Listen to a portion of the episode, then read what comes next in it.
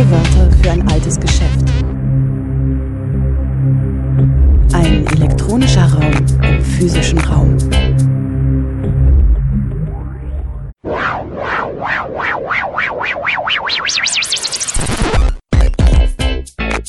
Playback. In O-Ton-Playback bei Radio Dreieckland hört ihr heute Alles außer Butter zur Kolonialgeschichte unserer Speisefette. Ein Vortrag von Cornelia Junge vom AK Kolonialgeschichte Mannheim in der Reihe zur Kolonialgeschichte in Mannheim online übertragen am 6. Juli 2021. Unsere Speisefette, es gibt sehr viele. Man kann die einteilen in tierisch-pflanzlich, fett-flüssig, billig, teuer, äh, ergiebig, nicht so ergiebig. Das wird heute meistens in Ertrag pro Hektar gerechnet. Bei den Kolonialisten war das relativ egal. Land war genug da, da ging es eher darum, wie viel Öl kriege ich aus einer Tonne raus und ist das eher sinnvoll, die Rohmaterialien zu importieren oder sollte man sich die Mühe machen, halt vor Ort schon das ganze Öl auszupressen. Und neben diesen ganzen mehr oder weniger naturbelassenen Stoffen gibt es natürlich die Margarine und ihre Nachfahren, die mit verschiedensten Bezeichnungen heutzutage Aufstriche und Zubereitungen. Und da wollte ich jetzt als erstes mal drauf eingehen, woraus ist eigentlich Margarine? Das hat sich nämlich über die Zeit sehr verändert.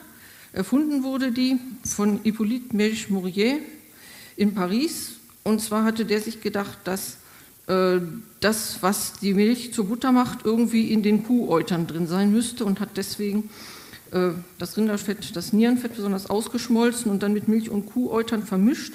Und ja, tatsächlich, es wurde fest und war als Lebensmittel zu verwenden. Das Ganze war im Rahmen einer Ausschreibung von äh, Napoleon III., der für seine Bevölkerung und aber auch für die Armee eine günstige Fettnahrung gesucht hat. Diese Art Margarine hat nicht geschmeckt, die hat beim Braten gespritzt, äh, sie wurde nicht braun, sie hat geschäumt, also es war äh, ein noch sehr verbesserungswürdiges Produkt, aber es war ein billiges, fettiges Lebensmittel. Selber hat der Herr Mensch Mourier aus dem Produkt nichts Industrielles gemacht, aber es haben zwei holländische Butterhändler, die Gebrüder Jürgens, davon gehört und haben sich das angeguckt in Paris. Äh, manche äh, Quellen sagen, sie hätten ihm das Patent abgekauft, andere sagen, sie hätten sich das wirklich nur angeguckt und erklären lassen und dann wussten sie schon, was sie machen müssten und haben dann halt versucht, das zu verfeinern, haben, war noch einigermaßen erfolgreich. Eines Tages ist der Herr Jan Jürgens zu seinem direkten Konkurrenten gegangen, die wohnten am selben Ort und hat anscheinend irgendwie damit angegeben, keiner weiß warum. Der hat dann äh, das auch ganz interessant gefunden, hat sich weiter informiert und hat sich äh, erkundigt, wo man denn so schnell so viel Fett geschmolzen kriegt fand, und war erfolgreich. Und ja, ab 1872 hatten wir also zwei große Margarinehersteller. Die haben beide sehr viel rumexperimentiert, das äh, Verfahren, die, die Margarine zu verfeinern. Das haben dann halt auch alle möglichen anderen Firmen versucht. Es gab einen Boom bei den Firmen. 1894 gab es in Deutschland 70 äh, existierende Firmen. Äh, angeblich waren aber 70 auch schon wieder eingegangen. Und die haben wirklich alles Mögliche versucht mit der Margarine. Die haben zum Beispiel, Vandenberg hat Eigelb reingemacht, damit es schöner aussieht. Andere haben Karottensaft probiert, Safran, aber auch es gab Gips, Meerschweinchenfett, wirklich die ganze Bandbreite. Lebensmittelgesetz gab es noch nicht. Und man musste auch nicht draufschreiben, was man reingetan hat. Äh, ein Problem war bei der ganzen Sache, es war alles noch tierische Fette. Pflanzliche waren äh, nicht zu gebrauchen zu der Zeitpunkt, weil die waren alle flüssig. Es war alles, alle Pflanzensachen waren Öl. Ähm, auch sehr wichtig, halt manche Sachen haben wirklich einfach zu schlecht geschmeckt, um die in ein Lebensmittel zu tun. Es wurde dann aber herausgefunden, dass man zum Beispiel Baumwollsaat durch Hochdruckbedampfung im Vakuum geruchs- und geschmacksneutral hinkriegt und dass das auch mit allen möglichen anderen Saaten in, äh, funktioniert. Das war schon mal ein Fortschritt. 1901 hat dann Wilhelm Norman einen Prozess erfunden, mit dem man pflanzliches Öl festmachen kann. Und das war dann der große Durchbruch, dass ähm, praktisch der ganze Markt der pflanzlichen Öle auch für die Margarineproduktion in äh, Betracht kam. Es gab wieder äh, große Drama um die Patente, aber und bis zum Jahr 1907 hatte eigentlich jeder Margarine produzierende Betrieb irgendeine Form auf äh, pflanzliches Öl zu härten und äh, damit in der Margarine zu verwenden. Das andere Produkt ist von der Art her komplett anders, nämlich ein, eine reine Substanz, das reine Kokosfett, das Palmin, erfunden von Heinrich Schlink. Äh, das war ein Sohn aus gutem Hause, der durfte nach seinem Studium eine Weltreise machen und hat da die Kokospalme äh, kennengelernt und fand das interessant, hat rumexperimentiert und hat dann herausgefunden, wie man aus dem Copra, also dem Fruchtfleisch, das äh, haltbare, geruchsneutrale Kokosfett herstellen kann. Das war natürlich gegenüber der Margarine mit den ganzen äh, Zusätzen und so weiter ein einfacheres und, und überlegenes Produkt. Er hat sich das auch patentieren lassen und ist 1887 in die industrielle Produktion eingestiegen, hat das zunächst in großen Kübeln und Eimern an Krankenhäuser, Kantinen und an die Armee verkauft, aber schon seit 1889 äh, gab es die Palminpäckchen, wie wir die heute kennen. Und 1894, manche Quellen sagen auch 1892, aber auf dem Paket steht 1894, äh, äh, wurde die Marke kreiert.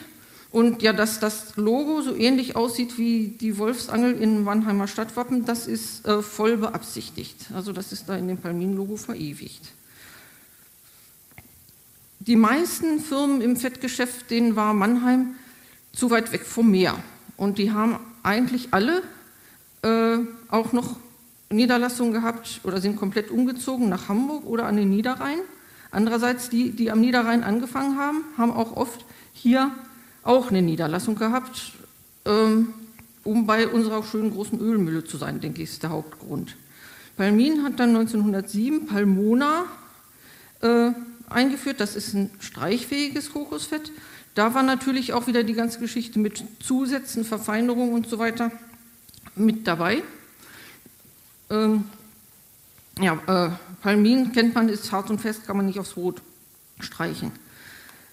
Ähm, ja, 1909 wurde das Werk in Mannheim zugemacht. 1915 im Weltkrieg wurde äh, eine Interessengemeinschaft mit der Deutschen Jürgenswerke AG gegründet. Äh, Jürgens und auch Vandenberg hatten inzwischen riesig expandiert nach Deutschland, auch äh, nach England überall Firmen gegründet, bis Osteuropa. Ganz Europa war eigentlich äh, sehr dominiert von den beiden holländischen Margarinefabrikanten. Äh, Jürgens hat also sehr viele, wenn nicht alle Aktien von Palmin gekauft und Palmin war jetzt bei Jürgens mit im Boot. Insgesamt wurde das mit der Margarine aber immer weniger profitabel. Die Rohstoffpreise waren hoch oder fluktuierten, aber die, man konnte bei den, diese Preise nicht weitergeben an die Endverbraucher, weil die Margarine musste immer deutlich billiger als die Butter sein.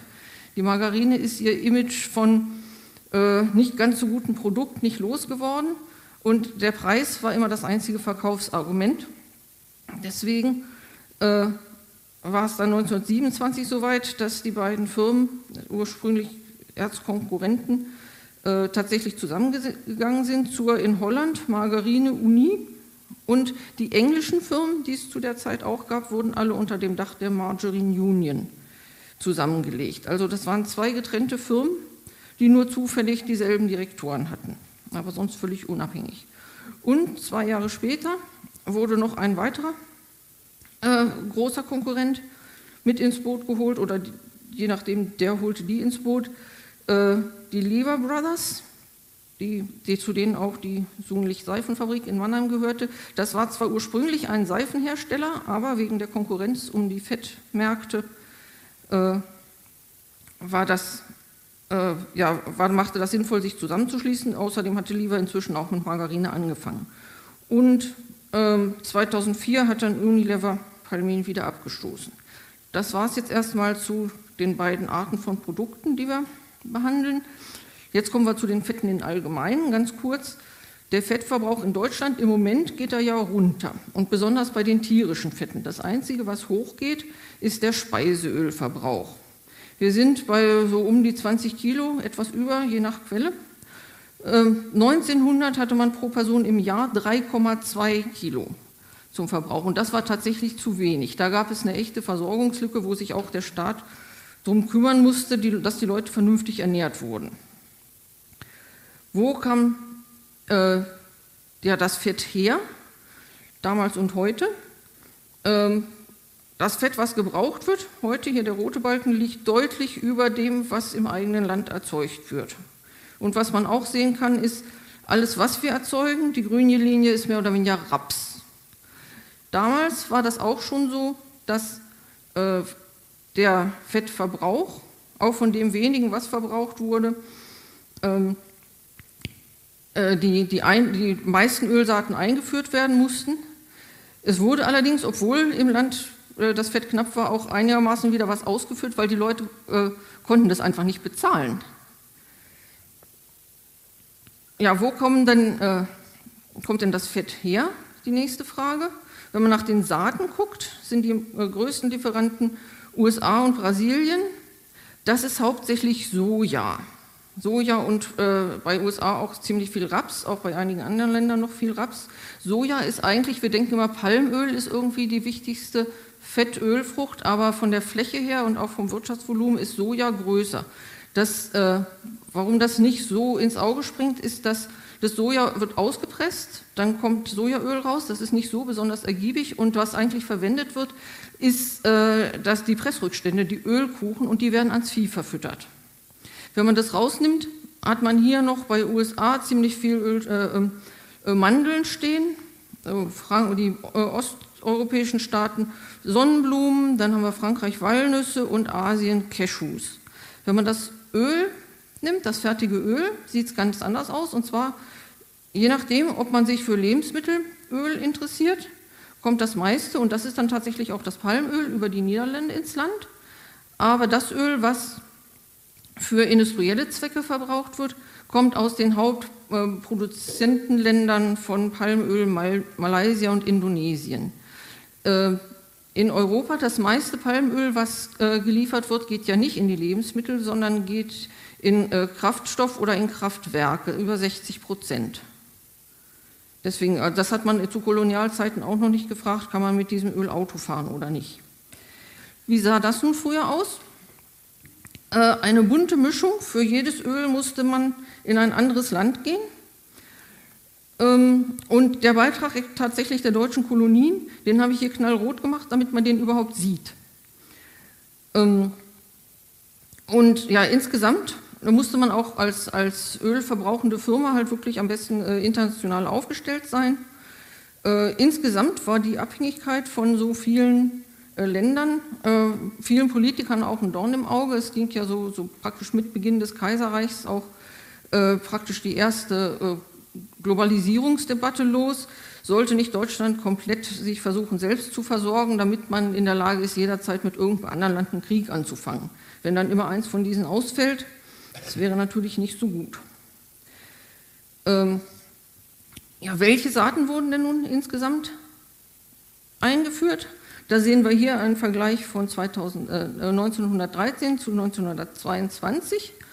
Und äh, man sieht also, dass nach dem Krieg äh, die Produktion doch sehr runtergegangen ist, also die Importe, dass außer des Copra, und tatsächlich ist es so, dass das Copra, dass da Deutschland irgendwie die Vormachtstellung hatte mit 80, 90 Prozent der Importe aus der Südsee, einfach weil äh, in Deutschland die Technologie existierte und in den anderen Ländern nicht. Was man auch sagen muss, ist, dass praktisch jede von diesen äh, Saaten braucht andere Maschinen, um vernünftig effizient ausgemahlen zu werden. Und zum Beispiel die VDO in Mannheim, die war die einzige Mühle in Deutschland, die Erdnüsse und Sesam überhaupt mahlen konnte. Sesam war wichtig, weil ab 1897 gab es ein Gesetz, dass die äh, Margarine mit Sesam eingefärbt werden musste, damit man sie von der Butter unterscheiden konnte. Diese Verteilung, der, welche Saaten aus welchen Ländern, ist aber ähm, nicht überall gleich. Man kann hier auch sehr gut sehen, ja, äh, dass man halt da gekauft hat, aus welchen Ländern, äh, da wo man am besten rankam. Ich nehme mal an, dass England, dass da Baumwollsaat und Leinen, dass das mit der Textilindustrie irgendwie zusammenhing. Erdnüsse in Frankreich sehr viel, kamen äh, aus Ägypten und gingen ähm, direkt nach Marseille in die Seifenfabrik.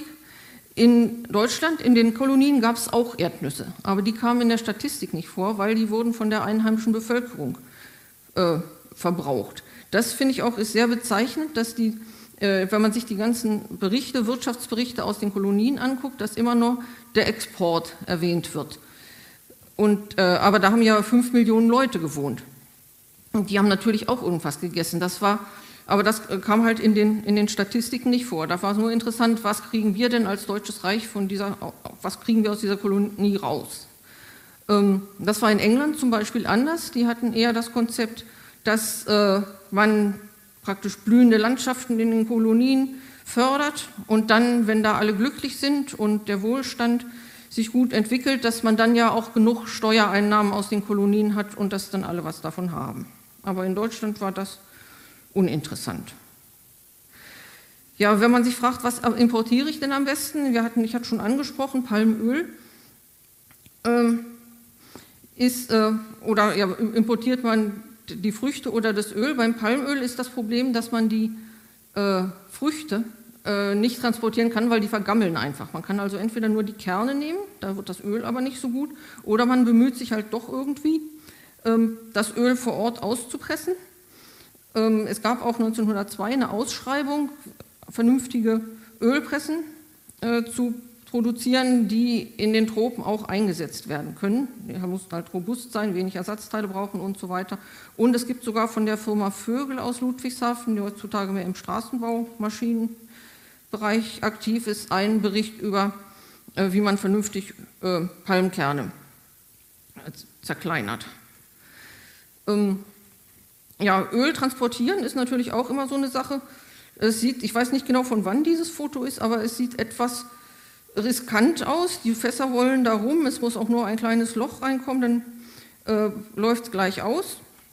Das war beim Cobra natürlich viel einfacher, da konnte man wirklich den Einheimischen die ganze Arbeit überlassen, das Cobra aus den Kokosnüssen rauszuholen. Die konnten das dann zu den Handelsstationen bringen und es konnte dann in Säcke oder ganz lose auf Schiffe verladen werden und äh, vor Ort in Deutschland dann wieder ausgeladen mit Kranen oder mit solchen Saugrüsseln. Das war alles sehr viel einfacher. Wie viel war das nun insgesamt? Ähm, Insgesamt waren das in Millionen einigermaßen viel. Was hier auch wichtig ist, ist, dass Palmöl gab es damals nur in Afrika. Die Ölpalme ist praktisch nur äh, in Westafrika bis zum Kongo und ein bisschen rüber bis, bis Ostafrika überhaupt nur gewachsen. Äh, Kokosnüsse, Kokospalmen dagegen sind überall gewachsen, aber nur an der Küste. Togo zum Beispiel hat nur eine ganz, ganz kleine Küste. Deswegen äh, hat man da wenig äh, Menge produzieren können. Deutsch-Ostafrika hatte, äh, äh,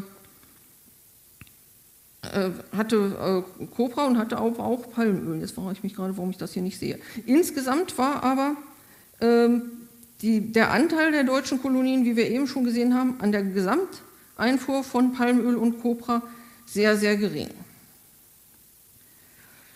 Man konnte auch nicht jetzt einfach losgehen und irgendwo seine Rohstoffe einkaufen, ohne sich noch ein bisschen mit den Gesetzen zu beschäftigen. 1879 ähm, wurden die Schutzzölle eingeführt unter Bismarck. Die hatten den Sinn, einerseits den deutschen Markt insgesamt vor Überflutung mit ausländischen Billigprodukten zu äh, bewahren Insgesamt äh, beim Fett ging es darum, halt Margarineeinfuhr, Buttereinfuhr aus anderen Ländern. Ähm, und das wurde auch nochmal verschärft. Und natürlich fertiges Öl sollte auch nicht ein. Man wollte hauptsächlich die Rapsbauern schützen und die Butterproduzenten. Wie sah das insgesamt aus? Tatsächlich auf Butter wurden sehr, und auf fertige Butter und Margarine wurde der allermeiste Zoll erhoben, auf fertiges Öl auch noch relativ viel.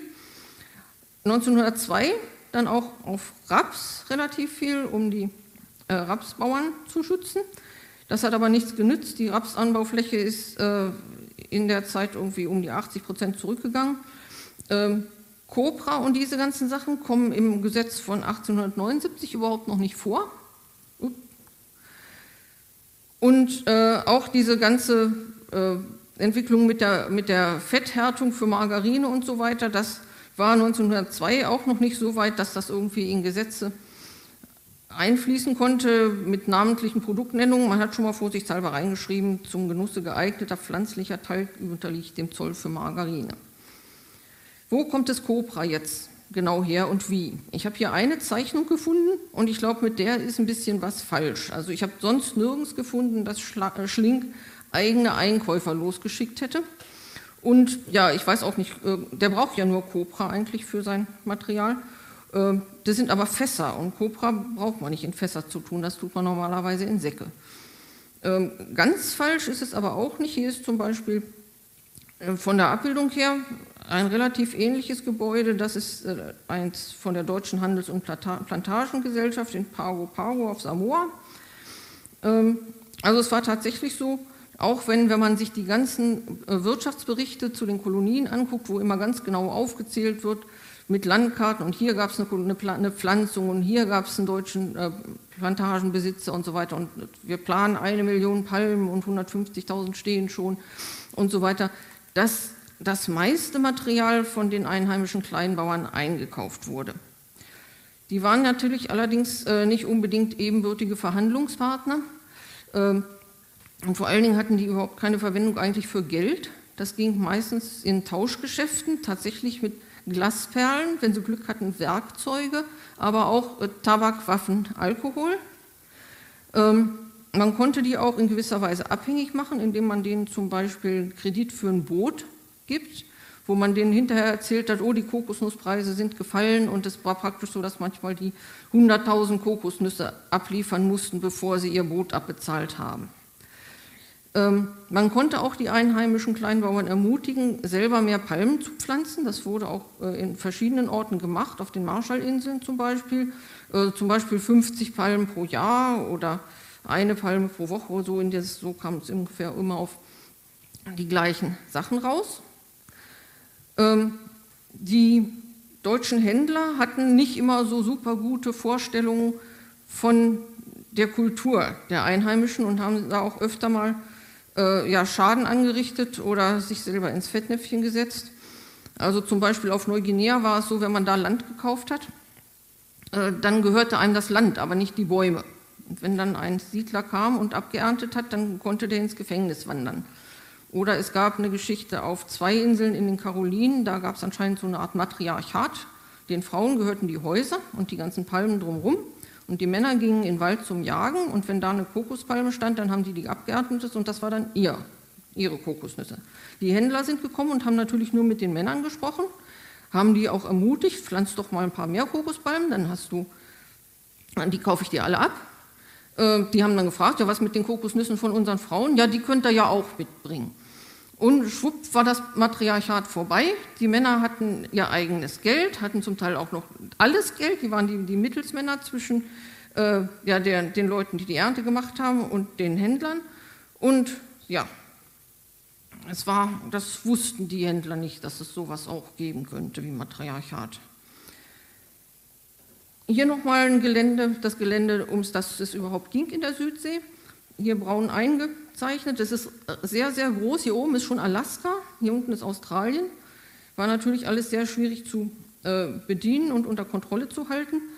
Äh, es waren aber schon, bevor das überhaupt Kolonien geworden sind, mehrere Handelsgesellschaften da sehr aktiv unterwegs. Godefroy und so, und das war eine Reederei, die hatten also viele Schiffe und haben hauptsächlich Auswanderer nach Australien gebracht und haben dann überlegt, können sie denn irgendwas mit zurücknehmen, dass sie nicht leer fahren müssen. Die haben also äh, relativ früh schon angefangen. Äh, Herrnsheim und Co., das ist eine Hamburger Firma, Herrnsheim und Co. auch, die haben auch die, äh, äh, das Mutterhaus in Hamburg, Firmensitz in Australien und die hatten zum Teil bis zu 30 Prozent des gesamten Copra-Handels unter Kontrolle. Und die Neuguinea Company hat äh, schon 1882 in Neuguinea angefangen, sich anzusiedeln und äh, die waren es eigentlich, die auch immer äh, Druck gemacht haben, dass doch bitte auch so der, der Schutz des Reiches offiziell gemacht werden sollte, weil die haben gesehen, dass halt die Engländer, die Niederländer und so weiter überall ihre Fahnen hissen und die waren nicht mehr sicher, ob ihre Handelsstationen dadurch nicht irgendwelche Nachteile haben könnten. Was die zuerst mal gekriegt haben, sind so äh, Hoheitsrechte. Das heißt, die konnten sich praktisch ja, die konnten alles machen wie eine Regierung. Die konnten sich eine Polizeitruppe zusammenstellen, die konnten Steuern eintreiben. Äh, nur das Einzige, was sie nicht machen durften, war mit anderen Ländern, jetzt also England und Niederlande, irgendwie verhandeln. Sonst hatten die praktisch da die komplette Kontrolle. Äh, das Deutsche Reich, die Regierung hat gedacht, äh, wenn die, äh, die kennen sich da am besten aus und es kostet halt nichts, wenn die das alles selber organisieren. Das ist aber in den beiden Fällen, wo das so gemacht wurde, die Guinea Company und Deutsche Handels- und Plantagengesellschaft, beides mal im Ende schiefgegangen und das Reich hat dann doch den Schutz übernehmen müssen. Schutztruppen äh, als Militär gab es da insgesamt nicht, sondern es gab aber die ganzen äh, Boote, äh, mehrere äh, Kriegsschiffe, die da halt, wo sie gerade gebraucht wurden, hinbeordert werden konnten. Ähm, zum Beispiel auf den Karolinen gab es auch mal einen Aufstand. Äh, diese, äh, ja, jetzt weiß ich den offiziellen Jobtitel nicht mehr, die, an, die äh, offiziellen Verwaltungsoberchefs der, äh, der, des Gebiets äh, konnten nämlich auch die Einheimischen zu Arbeiten heranziehen, zum Beispiel zum Straßenbau. Die Einheimischen brauchten zwar keine Straßen, das war alles nur, um die Sachen aus dem Land rauszukriegen. Und es hat sich mal ein, äh, einer dieser Zwangsarbeiter mit einem Aufseher angelegt, wurde bestraft, nächsten Tag war Streik äh, dann sind äh, andere Aufseher gekommen, die wurden umgebracht und es ist zum Ende dann tatsächlich von der ähm, deutschen Marine blutig niedergeschlagen worden. Einen anderen Aufstand gab es mal hier in Samoa. Ähm, da brauchten die Schiffe nur anzureisen und ein bisschen rumzufahren, dann haben die sich schon wieder ergeben. Die äh, von den Gesellschaften hatte Godefroy und die Neuguinea Company und später auch, äh, und hier die Handels- und Plantagengesellschaft, äh, die hatten alle auch Plantagen. Später auch Heinrich Rudolf Wahlen, der hat, das ist äh, einer der größten Unternehmer da in der Gegend, der hat aber auch hauptsächlich in Bergwerksprojekte investiert und ist in das Copra-Geschäft erst 1910 eingestiegen, als er von einer etwas dubiosen, skandalösen Plantagenbesitzerin die das Gelände abkaufen konnte. Und auf den, äh, auf den Plantagen, das ist nun wirklich ein schwarzes Kapitel, da wurden äh, die Leute nicht, äh, nicht äh, haben die Leute nicht freiwillig gearbeitet, sondern die wurden äh, aus Melanesien meistens und Polynesien äh, ja, überführt, ein, eingeführt steht hier, ja. Und das war halt nicht immer freiwillig, da gab es extra Schiffe, von, von diesen Anwerbern, Blackbirding hieß das.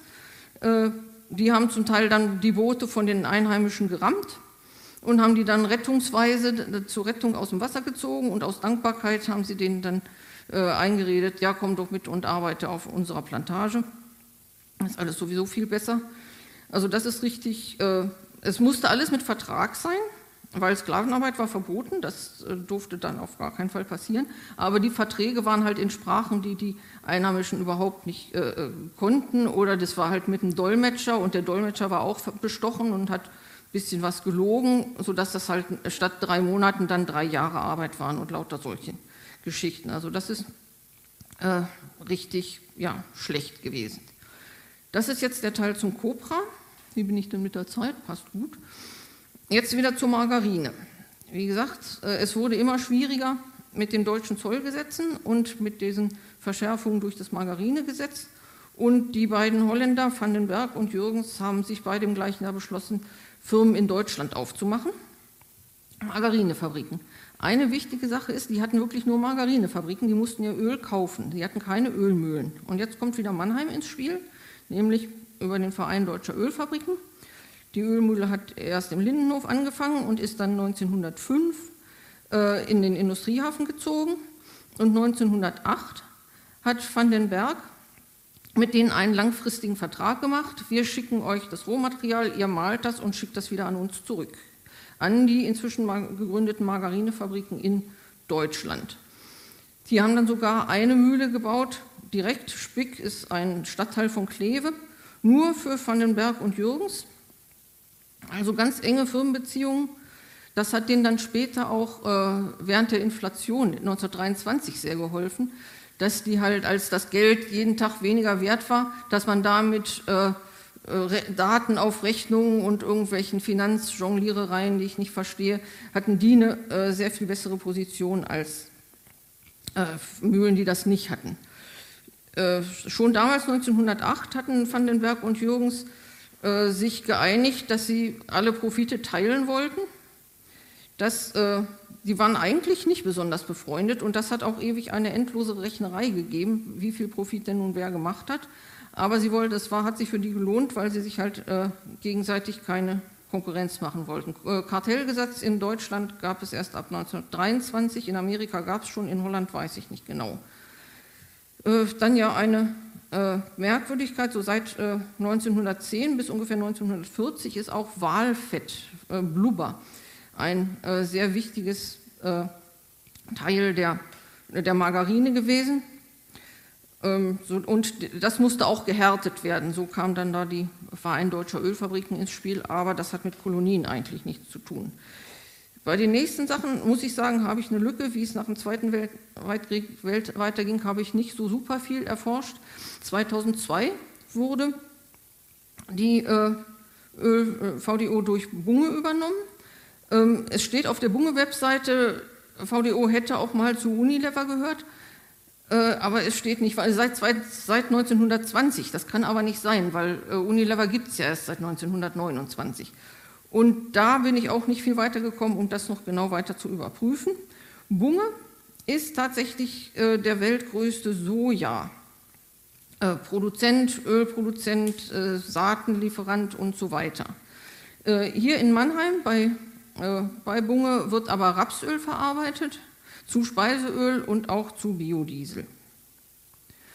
Direkt neben der VDO, mehr oder weniger, steht die Estol-Fabrik, eine Margarinefabrik, eine von vielen, aber äh, eine, die ja, ein bisschen mehr konnte als viele andere. Die hatten nämlich wenigstens eine Raffinerie, aber sie hatten auch keine Ölmühle. Brauchten sie ja nicht, weil die stand ja direkt daneben bei VDO. Die sind 1912 an den Industriehafen gekommen und wurden 1920 von Van den Berg übernommen. Also Palmin war bei Jürgens, Estol war bei Van den Berg, VDO angeblich auch irgendwo bei Unilever, habe ich nicht rausgefunden. Und hat eigentlich seitdem äh, ja alles, was Rang und Namen hat, im Margarinemarkt irgendwann mal produziert. Äh, die erste super Qualitätsmarke von Vandenberg war Schwan im Blauband. Ähm, und Jürgens hat gleichzeitig Rama rausgebracht, damals noch mit H bis 1927. Und äh, ja, das ist eigentlich so weitergegangen, bis äh, Unilever sich 2001 äh, von, von äh, dieser Branche getrennt hat. Insgesamt hatten die Deutschen zwar in den 20er Jahren schon keine Kolonien mehr, aber das Exotische äh, die Palmen und so weiter, das war immer noch ein sehr beliebtes Werbemotiv. Und ja, durch äh, Van den Berg und Jürgens, durch die Konkurrenz, wurde da auch das ganze Marketinginstrumentarium ausgenutzt, was sich in allen möglichen äh, Giveaways widerspiegelt. Es gab zum Beispiel die Firmenploss Der kleine Coco, ein so Art Austauschschüler aus Usambara in Ostafrika, der äh, halt überall äh, sich alles anguckt und praktisch wie Sendung mit der Maus alle möglichen Sachen erkundigt, erkundet und erklärt. Äh, die kleine die Coco-Post gab es alle 14 Tage, 8 Millionen Auflage, das war angeblich die größte Zeitung der Welt damals, habe ich nicht geprüft. Ähm, die andere Woche gab es äh, der lustige Fips, das war für kleinere Kinder. Es gab auch diese Sammelmarken, äh, da konnte man, wenn man, die konnte man entweder einkleben oder man konnte, wenn man ganz viel äh, hatte, konnte man die sammeln und einschicken und dann kriegte man einen Kaffeeservice oder sogar ein Motorrad, habe ich gesehen, war auch möglich. Hier den Sanella-Würfel habe ich äh, dazu getan, weil obendrauf steht Mandelmilchmargarine, aber abgebildet sind Palmen. Also Hauptsache exotisch, zieht immer. Das äh, blieb auch so. Es gibt im Archivum ein Buch, äh, wo, wo äh, speziell diese ganzen Werbeelemente äh, rausgesucht sind und dargestellt sind, die, äh, die äh, rassistisch sind, Bilder des Herrenmenschen oder so heißt das, glaube ich. Ja, Jürgens hat sich natürlich auch um seine äh, Rohstoffe gekümmert, Vandenberg nicht so sehr. Vandenberg war mehr um diese ganzen Markenpolitik und äh, Produktverbesserung. Jürgens war eher auf der Rohstoffseite, als die dieses, äh, diese Kooperation hatten, war der Vandenberg natürlich mit im Boot, hat in Berlin ein Syndikat für Ölpalmenkultur gebildet, wollte das, ähm, wollte also Plantagen einrichten, hatte sich auch schon Land ausgeguckt, wurde dann aber abgewiesen. Das Land äh, durfte er dann doch nicht kaufen, musste also wieder bei Null anfangen, hat eine Ölmühle in Douala, der Hauptstadt von Kamerun, äh, gebaut. Aber dann kam schon der Erste Weltkrieg und es war praktisch, äh, er kam, äh, die Kommunikation war einfach zusammengebrochen und er konnte äh, keine Anweisung mehr geben. Das war ja insgesamt äh, ein Problem. Es gab zwar überall, auch schon 1900, war praktisch die ganze Welt mit verkabelt aber, und es gab auch Funk, aber es war halt äh, immer die Frage, wer sitzt an den, an den Knotenstellen. Und zum Beispiel Togo hat eine eigene Funkstation gehabt, die wurde gleich in den ersten Tagen des Weltkriegs äh, übernommen. Und dann war es das mit der Kolonie. Dann konnte man nicht mehr kommunizieren und konnte überhaupt nichts vereinbaren. Und ja, die Einheimischen, denen war das wahrscheinlich nicht verboten zu fragen, kann ich auch mal telefonieren, aber das war natürlich ein großes Ungleichgewicht. Die hätten normalerweise gar nicht äh, gewusst, wen sie hätten anrufen können. Im äh, Niger oder Nigeria, Nigeria im heutigen Gebiet, da gab das einen äh, Stammesanführer, der hat es geschafft und hat tatsächlich sein eigenes Öl nach London verkauft irgendwie. Aber das war die große Aufnahme, Ausnahme und der wurde dann auch unter irgendeinem Vorwand äh, festgenommen und ich glaube deportiert. Ähm, das Gelände, wo äh, äh, äh, Jürgen seine Plantage haben wollte, da arbeitet heute der größte Palmölproduzent von Kamerun, Soccerpalm. Die gehören zu einem luxemburgischen Konsortium. Und ja, auf der Webseite ist gerade irgendwas, auf deren Webseite nicht, aber auf anderen Webseiten wird gerade irgendwas erläutert, dass die äh, äh, Einheimische von ihren äh, von ihrem Wohnort vertrieben haben sollen, was sie natürlich nicht hätten durften. Ähm, und haben das Land jetzt deswegen an die Regierung zurückgeben müssen, aber die äh, Einheimischen sind immer noch nicht wieder auf ihrem Land zurück. In der Südsee hat das auch probiert. Ähm, es ist ja der ganze der Cobra-Handel ausgefallen. Er musste dringend irgendwoher äh, äh, Rohstoffe kriegen. Es war damals auch so, dass Kokosöl in die Margarine reingetan wurde. Ähm, er hat sich da beraten lassen, es wurde ihm gesagt, äh, ja, legen Sie doch Plantagen an, alles ganz einfach hier, aber eine Kokospalme braucht zehn Jahre, bis die reif ist. Und das war ihm natürlich zu, zu lange.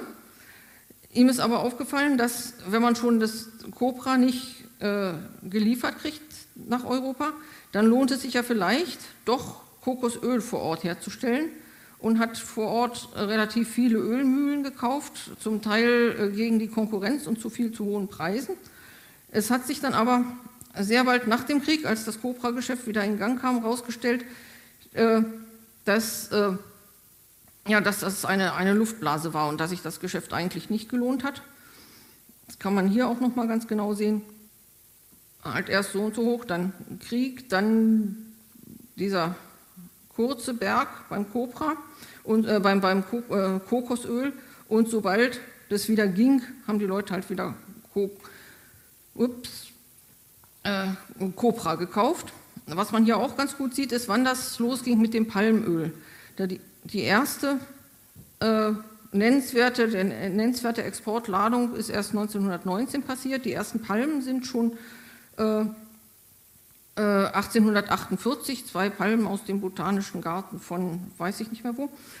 Äh, aber bis das halt äh, ein richtiges Geschäft war und dass man genug Palmen hatte, das hat halt noch gedauert.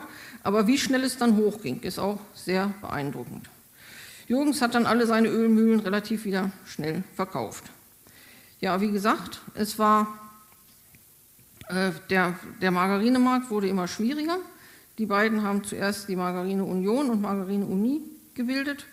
Äh, ich habe versucht, ein Firmendiagramm, ich habe mehrere gefunden, aber die sind alle viel zu kompliziert, als dass man die hier auf eine Folie kriegt. Das ist alles in Büchern, wo man das dann ausklappen muss und so weiter. Alles sehr, sehr komplex.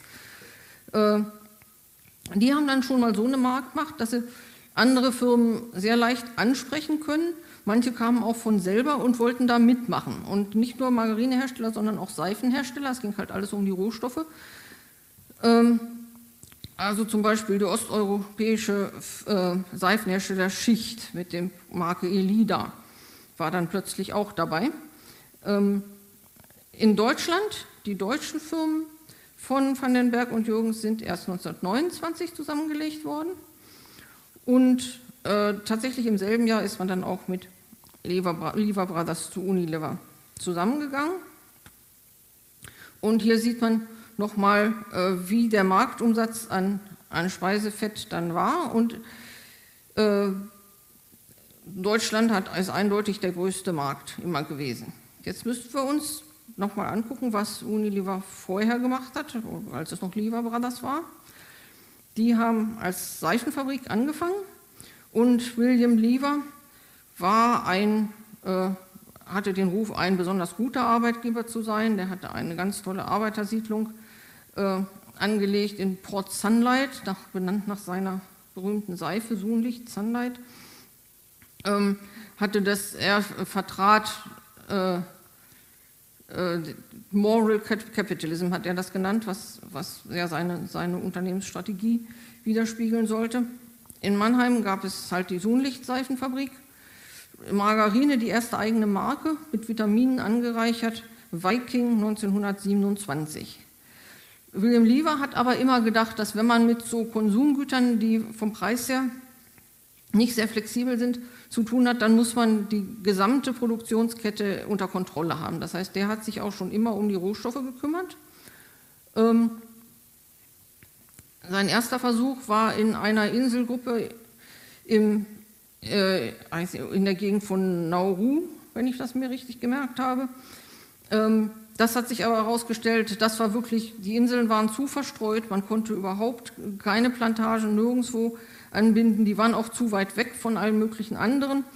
Deswegen äh, hat er das relativ schnell wieder aufgegeben. Er hatte dann aber einen äh, sehr energetischen Herrn im Mittelmanagement, der sagt, man müsste jetzt nicht die ganze Südsee gleich ad acta legen und man sollte es nochmal auf den Salomonen probieren.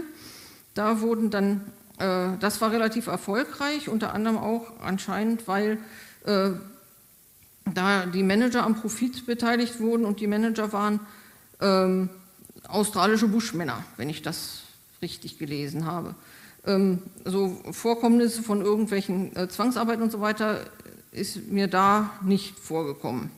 Und was natürlich auch gut war bei den englischen Firmen, die hatten immer die Möglichkeit, äh, die mussten nicht alles wieder zurück nach England liefern. Die hatten mit den großen Kolonien England, äh, äh Indien und, und Australien auch genug Märkte für Ort. Und die wollten ja, dass es allen gut geht, sodass man halt auch äh, diese ganzen Ärger mit dem, dem langen Schiffstransport einfach sich sparen konnte. In Afrika hat Liefer das auch probiert. Die hießen zwar Liefer Brothers, aber es hat nur der eine Bruder was gemacht. Der wollte halt in, in Westafrika, in den britischen Kolonien da, eine Konzession haben. Das heißt, er wollte einen möglichst langfristigen Pachtvertrag oder er wollte sogar Land kaufen. Aber das war laut britischem Kolonialrecht gar nicht erlaubt, äh, Land zu verkaufen an Leute, die da nur äh, Exportgüter anbauen, wo das eigene Land gar nichts von hat. Ist also immer wieder abgewiesen worden und hat sich dann äh, in Richtung Kongo orientiert. Äh, Im Kongo war ja bis 1908, hat das ja praktisch dem König Leopold II. privat gehört äh, und der hat da versucht, mit, also hat gemacht, mit, mit unglaublichen Grausamkeiten äh, so viel Kautschuk wie möglich rauszupressen. Ähm, Misshandlung, Mord, Zwangsarbeit, das Ganze äh, ganz schlimm. Da gibt es auch dieses Buch Heart of Darkness von Joseph Conrad und einige Filme dazu. Ähm, also, äh, und äh, dieser Edward Morrill und noch einige andere Journalisten haben das öffentlich gemacht und es ging dann tatsächlich so weit, dass die äh, belgische Regierung den König äh, gedrängt hat, dass er doch bitte das Land an die Regierung abgibt. Die wollten dann natürlich keinen Ärger mehr haben und wollten aber auch nicht so besonders viel investieren. Deswegen kam das eigentlich ganz gelegen, dass ein äh, vorbildlicher Unternehmer äh, sich doch am besten um das ganze Land kümmert oder um, um halt ein relativ großes Gebiet. Und äh, beide, haben, beide haben was davon. Und das ist dann 1911 auch tatsächlich so passiert. Er durfte sich fünf äh, Gegenden aussuchen, ist anscheinend da nicht besonders gut beraten worden dabei. Manche hatten gar nicht so viel Ölpalmen, wie das ursprünglich aussah. Er musste eine Firma gründen in Belgien. Ähm, er musste auch äh, belgische Firmen am Bau der Infrastruktur beteiligen. Der hatte sich verpflichtet, halt Schulen, Krankenhäuser, Straßen, alles selber zu bauen. Ähm, und musste sich verpflichten, halt äh, auf dem Siedlungsgebiet der Einheimischen äh, keine Plantagen zu bauen. Der wollte überhaupt gar keine Plantagen bauen. Der wollte eigentlich nur, dass die äh, Leute in den Wald gehen und von den Kokospalmen, die da stehen, die Früchte ernten und ihm bringen. Für einen relativ sehr geringen Mindestlohn pro, pro Tag.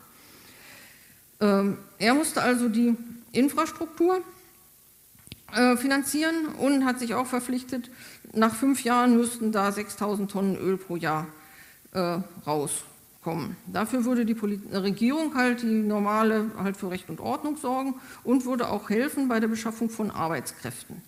Soweit, so gut. Ähm, das Problem war, es gab überhaupt gar nicht genug Arbeitskräfte. Die äh, Bevölkerungsdichte in, im Kongo war vier pro Quadratkilometer und es waren ja auch durch das Terrorregime von dem König Leopold tatsächlich 50 Prozent oder mehr von der Bevölkerung umgebracht worden. Und die, die noch über waren, die hatten entweder Angst oder hatten auf jeden Fall keine Lust mehr da zu arbeiten. Oder es gab ja auch noch die ganzen Kautschukplantagen und Kakao, das gab es ja alles schon. Wer so einen Job haben wollte, der hatte schon einen. Das heißt, er hat seine 6000 Tonnen nicht zusammengekriegt. Er hat natürlich die Regierung beschuldigt, du hilfst mir nicht mit den Arbeitskräften.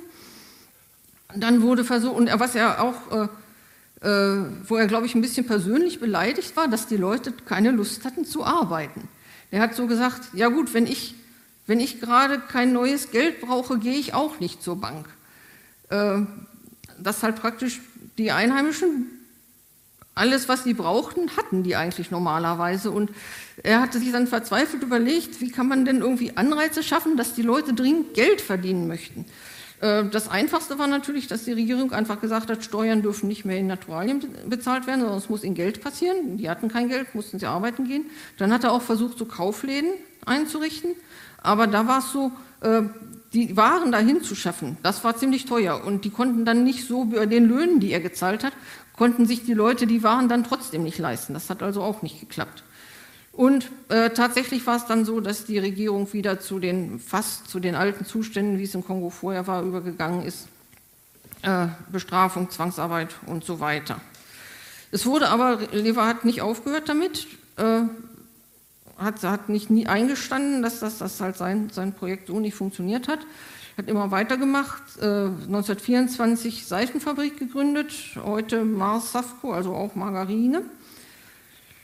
Ab 1930 wurden dann doch Plantagen angelegt. 1946 gibt es einen Bericht, steht drin, die ganze Fläche wird, ist bepflanzt. Ich nehme an, dass das halt diese fünf Gebiete sind, die er vorher gehabt hat. 2002, äh, äh, ab 2000 gab es irgendwie Unruhen im Kongo und Lever hat das zum Anlass genommen, sich äh, von Marsafco zu trennen. Die gibt es heute noch und die verkaufen auch immer noch Blaubandmargarine. Äh, die Plantagen selber im Kongo haben sie 2009 abgegeben an Feronia Inc. Das ist auch eine interessante Firma, äh, sitzt in Kanada. Wenn man heute auf Wikipedia nachguckt, steht bankrott. Da ist sehr viel äh, Geld von Finanzinvestoren reingeflossen und auch von der EU. Ähm, aktuelle Besitzer sind anscheinend diese ja, Investorengruppe CDLC und diese Firma hier Straight KKM2, die haben noch nicht mal eine Webseite. Ist also etwas suspekt. Und äh, es gab auch 2019, glaube ich, die letzten Berichte über äh, halt äh, Verletzung der Arbeitsrechte, Verwendung von ganz schlimmen äh, Pflanzenschutzmitteln, die Arbeiter un, denen die Arbeiter ungeschützt ausgesetzt waren und so weiter. Also alles nicht so schön. Eine Sache, die Lever noch gemacht hat, äh, die Royal Niger Company gekauft. Und zwar war das eine Handelsfirma. Wenn er schon da in der Gegend kein Land kaufen wollte, dann wollte er wenigstens da Handel treiben und hat die mit einer anderen Firma zusammen zur United Africa Company äh, zusammengebracht. Und ja, das war eine extrem mächtige Firma, die hat praktisch links und rechts vom Niger allen Ein- und Verkauf kontrolliert. Also da, waren, da konnte man seine Rohstoffe ab, abgeben und konnte gleichzeitig wieder irgendwas mitnehmen, was für einen selber interessant war. Äh, ein bisschen ein Problem war, also zumindest Anfang der 30er Jahre hatten die anscheinend einen großen äh, äh, Overhead, was äh, Verwaltung äh, äh, anging und sie hatten auch, sie mussten ihre Manager ziemlich gut bezahlen, weil das anscheinend keine besonders interessanten Jobs da waren. Und es waren auch die, das Problem, dass natürlich, wenn man gleichzeitig Einkauf und Verkauf macht, dass man, wenn man den Leuten nicht genug gibt für die Waren, die sie einem bringen, dann haben die hinterher nicht genug Geld, um einem was zu verkaufen. Also es war ein bisschen auf der Kippe, wie viel man Geld dann damit machen konnte. Die haben aber anscheinend auch die ganze Zeit immer weitergemacht und äh, sind zum Teil äh, eine der größten Handelsfirmen. Äh, in dem Bericht stand in der größten Handelsfirmen überhaupt, weiß ich nicht, aber zumindest in Afrika gewesen. Und äh, erst 1987 sind die komplett in die Muttergesellschaft integriert worden, sind aber immer noch aktiv. Jetzt ganz kurz, das hat gar nichts mehr mit Kolonien zu tun. Halt während des Nationalsozialismus wurde es halt immer schwieriger, äh, Margarine profitabel zu produzieren. Es sollte das Land kriegstauglich gemacht werden und das heißt, die Leute sollten weniger Fett essen. Es wurden äh, Kontingente eingeführt, ähm, es wurde jede Werbung verboten, es durften auch die verschiedenen Marken gar nicht mehr präsentiert werden, es gab nur noch eine Sorte. Äh, bei Unilever hat man versucht, die holländische, äh, hat man, man hat eigentlich versucht, das äh, ganze Unternehmen unter deutsche Kontrolle zu kriegen. Das ging ihm aber nicht, weil die hatten halt immer noch diese doppelte Unternehmensstruktur mit zwei, zwei komplett getrennten äh, ähm, ja, Firmeneinheiten, auch getrennt an der Börse, alles. Deswegen hat das nicht geklappt. Aber insgesamt sind die Zahlen der Zeit, äh, sind die Margarinefabriken in der Zeit sehr zurückgegangen. Jetzt wieder zu Unilever. Ist, ja, je, je, weiter es auf unsere Zeit zugeht, desto weniger Material habe ich besorgt. Und das wird auch immer, äh, ja, immer komplizierter, weil Unilever ist gewachsen und gewachsen und gewachsen. Es, man kann nachgucken im Internet, welche Firmen sie wann gekauft haben und welche sie wieder abgegeben haben und so weiter. Es wurde es ist halt ein, ein wirklich riesiges Kon, äh, Konglomerat. Zum Teil waren die die zweite, die größte nicht-amerikanische Firma überhaupt. Ähm, so ab den 80ern fing das an, dass, dass äh, halt, äh, wie man sich in den Entwicklungsländern benimmt, auch eine Imagefrage war. Da gab es dann auch einige Imagebroschüren. Äh, die haben äh, die 90.000 Menschen, die hier genannt werden, in, dem, in der, das war eine Ausstellung damals, das waren damals ein Drittel der Belegschaft. Ähm, und äh, sie haben halt sehr betont immer, wie, äh, wie äh, diese, gerade diese Globalität halt sämtlichen Teilen des Unternehmens zugutekommt. Also zum Beispiel haben die auch Forschungszentren und sie haben äh, eine, eine äh, Palm, Ölpalme gezüchtet und dann geklont, die sechsmal ertragreicher ist als die diese vorher hatten. Das ist natürlich im Prinzip eine gute Sache. Dann braucht man nur noch 6%, äh, 6, ein Sechstel der Anbaufläche. Der Schritt wurde dann aber, ist irgendwie nie vollzogen worden. Ähm, oder es gab mal in der, in der Karibik, äh, in, in, im, im Pazifik, gab es mal irgendwie eine schlechte Saison beim Palmöl und als Grund wurde angeführt, ja, das liegt am Wind. Es gab nicht genug Wind, deswegen die Bestäubung, alles schwierig. Und die sagten, ja, wie bei uns im Kamerun, da werden aber die Ölpalmen von Rüsselkäfern bestäubt. Ähm, ja, hatten die nicht, haben die halt dann den Rüsselkäfer geliefert und seitdem gibt es auch in Asien Rüsselkäfer. Das, die haben vorher geguckt, ob das vielleicht irgendwelche, zu irgendwelchen Schäden führt. Aber also, wenn irgendwie jemand die Welt verändern kann, dann ist das schon so ein, so ein großer Konzern wie dieser. Und äh, ja, es gibt halt einige Aktionen, wo sie so aus Imagegründen, um Geld zu machen oder aus moralischen Gründen, ist ja relativ egal, in die richtigen Richtungen gehen. Ähm, die haben in den 90ern auch immer noch Plantagen gehabt und die haben auch jetzt noch Plantagen. Äh, ja, ist auch, wenn sie sich äh, gut drum kümmern, ist es vielleicht besser, als wenn sie die einen der, der fiesen Firmen überlassen. Wenn man tatsächlich, wenn man auf der Liste der größten Palmölproduzenten äh, die Webseiten oder wenn man nach denen googelt, da sind so viele dabei, wo irgendwelche Auseinandersetzungen sind, dass die halt sich nicht an irgendwelche äh, Umwelt- oder Arbeitsrechtsstandards halten. Ähm, ja, äh, in, in Europa haben sie halt äh, ja, das Typische, dass halt immer wieder Firmen gekauft, verkauft werden. Das ist ein sehr dynamisches Unternehmen. 2002 äh, haben sie die Planta einige Plantagen oder alle, weiß ich nicht, in Malaysia an die Firma IOI äh, verkauft. Die war damals noch angesehen. Die war auch äh, 2004 war Unilever einer der Gründungsmitglieder des Roundtables on Sustainable Palm Oil. Äh, da hat IOI auch in demselben Jahr noch mit unterschrieben. 2016 wurden die dann allerdings dabei erwischt, wie sie ähm, ja trotzdem Urwälder roden. Und äh, tatsächlich hat dann Unilever auch alle Verträge mit denen gekündigt. 2009, hatte ich schon gesagt, haben sie die Plantagen im Kongo verkauft. 2018 für äh, unsere beliebten und bekannten Margarinemarken sehr wichtig, wurden die alle ausgegliedert und gehören jetzt einer Firma namens Upfield. Upfield. Und 2020, äh, völlig unmöglich, die doppelte Unternehmensführung wurde abgeschafft. Es ist, gibt jetzt also nur noch ein Unilever und das sitzt in London. Der Roundtable on Sustainable Palm Oil, dazu vielleicht noch einiges. Äh, die wurden 2004 gegründet und haben halt eine, äh, eine Liste von Standards äh, verabschiedet, die man einhalten muss, um ein Zertifikat zu bekommen, dass das Palmöl bedenkenlos verwendet werden kann, ohne den Klima zu schaden oder Arbeitsrechte zu verletzen. Ähm, inzwischen sind 19 Prozent von weltweit verbrauchten Palmöl von Produzenten, die sich da verpflichtet haben. Ähm, das ist nach so vielen Jahren eigentlich nicht so furchtbar viel. So furchtbar viel. Und ähm, ja, es gibt auch Kritik an dem Verband, es wäre halt zu viel Industrie dabei. Äh, und sie würden, äh, auch die, die Zertifikate würden nicht wirklich unabhängig erstellt. Und aber man kann nicht sagen, dass die nichts machen. Es ist auch Jetzt also die IOC, IOI, die ich gerade schon erwähnt habe, sind äh, äh, von, vom RS, RTS, RSPO äh, aufgedeckt worden. Und ähm, jetzt ist eine Firma FGV, die gerade irgendwie die Zertifikate entzogen gekriegt hat. Aber mehr machen könnte man sicherlich auch. Bei den Produkten sieht es folgendermaßen aus.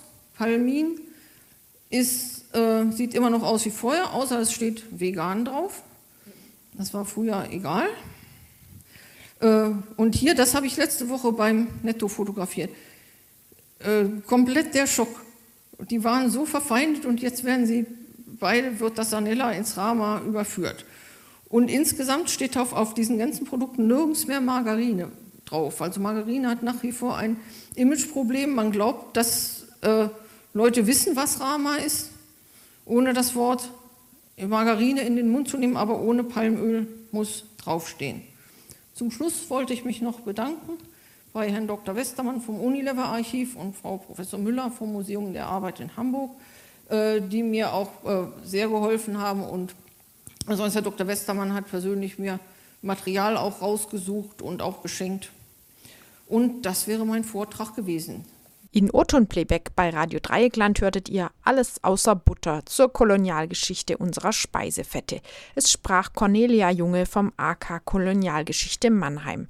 Der Vortrag fand online am 6. Juli 2021 statt im Rahmen einer Reihe zur Kolonialgeschichte, veranstaltet vom der Mannheimer Abendakademie von Rhein-Neckar Industriekultur e.V dem Mannheimer Bündnis für gerechten Welthandel und dem AK Kolonialgeschichte Mannheim.